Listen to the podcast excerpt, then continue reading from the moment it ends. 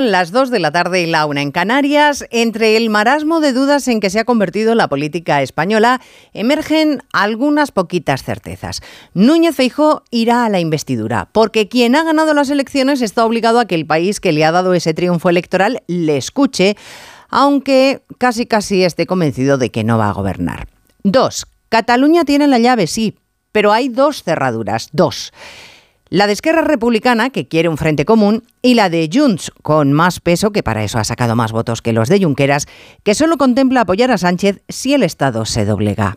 Y tres, el aspirante socialista, que no se va a conformar con regodearse en que la derecha no va a gobernar. Él, como saben sus más estrechos colaboradores, es más de pulverizar al estorbo.